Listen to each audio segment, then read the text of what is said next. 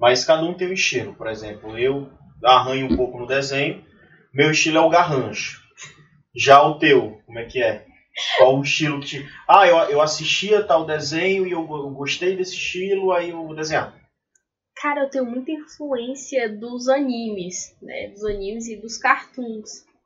É, é, eu já eu desenho em vários estilos assim diferentes, mas o que eu me sinto mais confortável em fazer que, que eu gosto mais dos resultados são os mais puxados para o, o cartoon, para animação.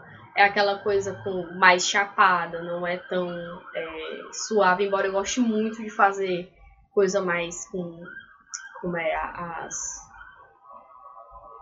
com, com um, um sombreamento mais suave, com uma luz mais suave. Eu também gosto muito de, de, de, de fazer esses desenhos mais puxados para o chapado. Eu acho que fica uma, uma, uma, uma, coisa bem legal. E eu não sei explicar direito, mas eu gosto. Eu gosto do visual deles.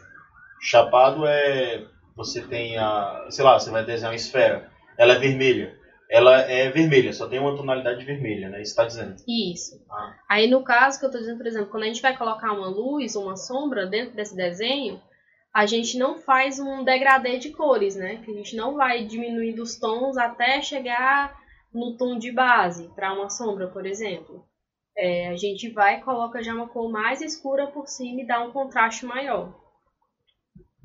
É, isso a gente vê na, na, nas animações. Isso. Você tá, o bonequinho tá lá, principalmente nas animações antigas. Você pega o Pokémon, por exemplo, você tem o Ash, aí aquele cabelinho dele lá que, que ele tem na frente, se você vê, ele tem meio que uma sombrinha e aquele ali é chapado, né?